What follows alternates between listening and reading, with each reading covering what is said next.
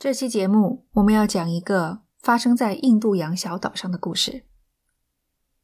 你可能已经注意到这期节目的标题了，《白话奇谈》。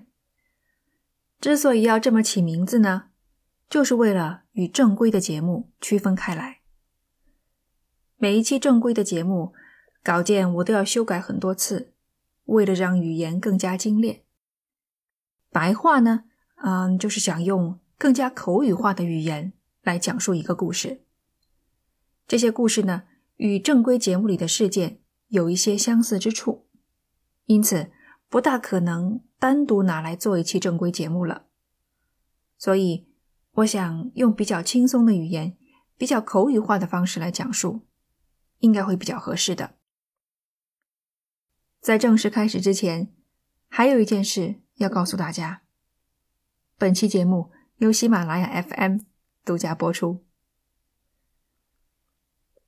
今天这个事件呢，我给它起名为《最后的日记》。日记的主人名叫约翰·艾伦·周。呃，我查了约翰这个人的维基百科，他的父亲是文革期间从中国移民到美国的，他的母亲应该就是一个美国人啊，所以约翰是一个混血。我也基本上能肯定，他的这个姓氏应该就是我们中文的这个周啊。为了叙述方便呢，我们就称呼他为小周。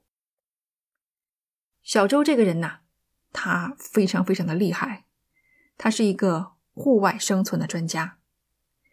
根据一些新闻的报道呢，他从小就跟着家人一起到野外去露营，天不怕地不怕的。就喜欢吃那些人不能吃的野果子。等他长大了以后呢，就开始全世界到处跑。啊，他去过的国家包括呃南非、伊拉克、以色列等等。他还为此去接受了一些专门的训练，还从事过一些相关的职业。啊，比如说他当过森林警察，也当过急救的护士。他可以算得上是一个。非常有经验的户外生存专家。二零一八年十一月，小周即将满二十七岁，他一个人来到了印度洋孟加拉湾，准备登上北桑提内尔岛。北桑提内尔岛又称北哨兵岛，它属于安达曼群岛。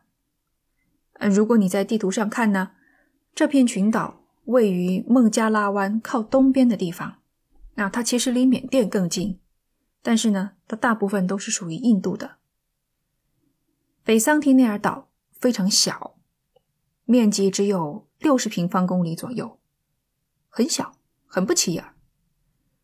关于这座小岛，一九五六年颁布了一条法律规定，禁止登岛。也不准靠近五海里以内的区域。这片海域由印度海军负责巡逻。这个岛上并没有什么军事禁区或是秘密实验室之类的。岛上住了四百个人，啊，大概有四百个人吧，确切的数字我们也不是很清楚。这些人被称为桑提内尔人。桑提内尔人大概是世界上唯一一个没有受到外界的干扰，仍然停留在石器时代的部族。石器时代，各位什么概念？我们都处在什么时代了？他们还在几万年前。啊，通过一些极其有限的接触和航拍的照片来看，他们没有农耕，没有使用金属，也没有用火。仍然停留在原始的渔猎采集的生活形态。这样的一个小岛，这样的一群人，对于人类学的研究来说，简直是一处宝藏啊！所以你就可以理解为什么法律禁止登岛，甚至不允许你靠近五海里以内的区域，就是因为啊，从外界带来的，哪怕是最普通、最常见的感冒病毒。流感病毒都可能让整个部族灭绝，因为他们根本就没有接触过这些病毒细菌，没有建立起相应的免疫力。小周在出发之前打了十三种疫苗，然后自我隔离了十一天，就是为了清除自己身上的病毒还有细菌。所以他是很清楚自己的到来可能会给桑提内尔人带去灭顶之灾。他也知道这个法律明令禁止登岛。在到达了安达曼群岛的机场之后，他买通了一艘渔船，准备晚上开过去。嗯，那这么看来，小周做的其实挺过分的。他明知道自己不能去。啊，他也知道不能去的理由，还非要一意孤行。小周之所以要去北桑提内尔岛，有他自己认为的非去不可的理由。这个理由说出来可能会引起一些争议，但是没有办法，这就是事实，我必须按照事实来讲。小周他之所以必须要去桑提内尔岛，是为了去给岛上的居民。传教。说起来呢，其实传教才是小周的生活的重心，户外运动还只能排在第二位。啊，只不过他将这个传教和户外运动结合了起来。一般人传教的话，就是本地传一下啊，就对了嘛。他呢，希望利用自己的特长，专门到那种特别偏远、封闭的地方。去传播福音。他在社交网络上特别喜欢引用一个叫做吉姆·艾略特的人说的话。吉姆·艾略特这个人是一九五六年在厄瓜多尔被杀掉的传教士之一。这个人多半是他的偶像。当小周听说了北桑提内尔岛之后呢，顿时有一种命中注定的感觉啊，就是。我注定要去这个地方去传播福音。他在日记里写道：“这是他自己写的啊，不是我编的。”他在日记里问上帝：“这个小岛从没有人听说过，或者有机会听说你的名字，这会不会是撒旦的最后一个据点呢？”他下定了决心，一定要亲自去北桑提内尔岛向居民们传教。小周想要来传教，最大的障碍其实还不是法律，而是桑提内尔人。目前，桑提内尔人和外界只有很有限的接触。从这些接触中，他们明确的表现出不想被打扰。曾经有海难的幸存者登陆上小岛，结果被他们攻击，啊，最后啊还是被军舰给救走的。啊，曾经有渔民因为非法捕捞，不知不觉中离小岛太近了，结果被抓住、杀害，尸体被捆在木桩上。有直升机经过小岛的时候，居民们都会出来对着直升机射箭、投掷长矛、啊扔石头。小周也知道，桑提内尔人非常不欢迎外面来的人。他在日记中写道：“我这次可能有去无回了。”十月份，小周抵达了安达曼机场，在这里准备了一些镊子、剪刀、鳖针儿啊之类的礼物，准备与桑提内尔人进行交换，获得他们的好感。他把整个行程都写进了日记，所以我们现在才知道他与桑提内尔人的接触。都发生了些什么事情？十一月十四日的晚上，渔船驶向北桑提内尔岛。十五日早晨，小周与桑提内尔人进行了初次接触。在下渔船之前，他先把身上的衣服都脱光了，只剩下一条内裤啊，因为他觉得这样会令对方感觉更加放松。然后他一个人。划着独木船向岸边靠拢，渔船呢就原地待命。在海滩上有几栋棚屋，小周一靠近，从棚屋里就冲出来几个人，对着他尖叫。小周形容他们的叫声是那种很高频的尖叫，啊，就是人的耳朵听会很不舒服的那种。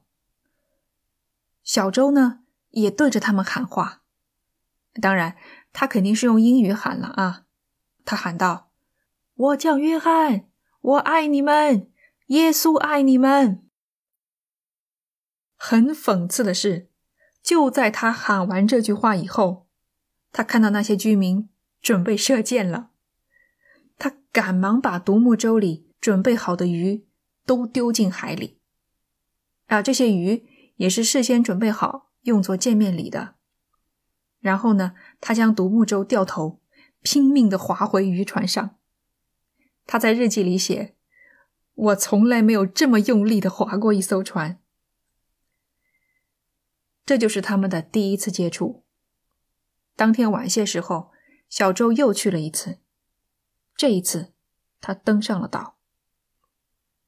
他把准备好的礼物都放在沙滩上，一件儿一件儿的摆好。然后呢，慢慢的靠近棚屋。当然，他始终保证自己处在弓箭的射程之外。棚屋里的人又出来了。再一次对着他大喊大叫。这一次，小周采取了一个策略，他选择模仿对方的语言，啊，就像鹦鹉学舌一样，对方叫什么，他就跟着叫什么。结果那些人听了之后，哈哈大笑。小周下来在日记里写：“我估计那些人其实是在骂我。”桑提内尔人呢，好像慢慢的能够忍受他的存在了，他就开始唱赞美歌。就在这个时候，他发现人群中有一个男孩，居然悄悄的已经把弓箭拉开了，嗖，那个箭就射了出来，不偏不倚的，正好射中他手里的圣经。小周强忍内心的恐慌，把剑拔了下来，还给他们，然后赶忙撤退。因为桑提内尔人呐已经没收了他的独木舟，所以呢，他只好甩开胳膊，游回了渔船上。这一天晚上的日记，小周写道：“我很害怕，今晚的日落真美，我怕这是我看到的最后一个日落了。”我觉得我活着会更有用，但是请上帝原谅那些杀掉我的人，如果他们杀了我的话。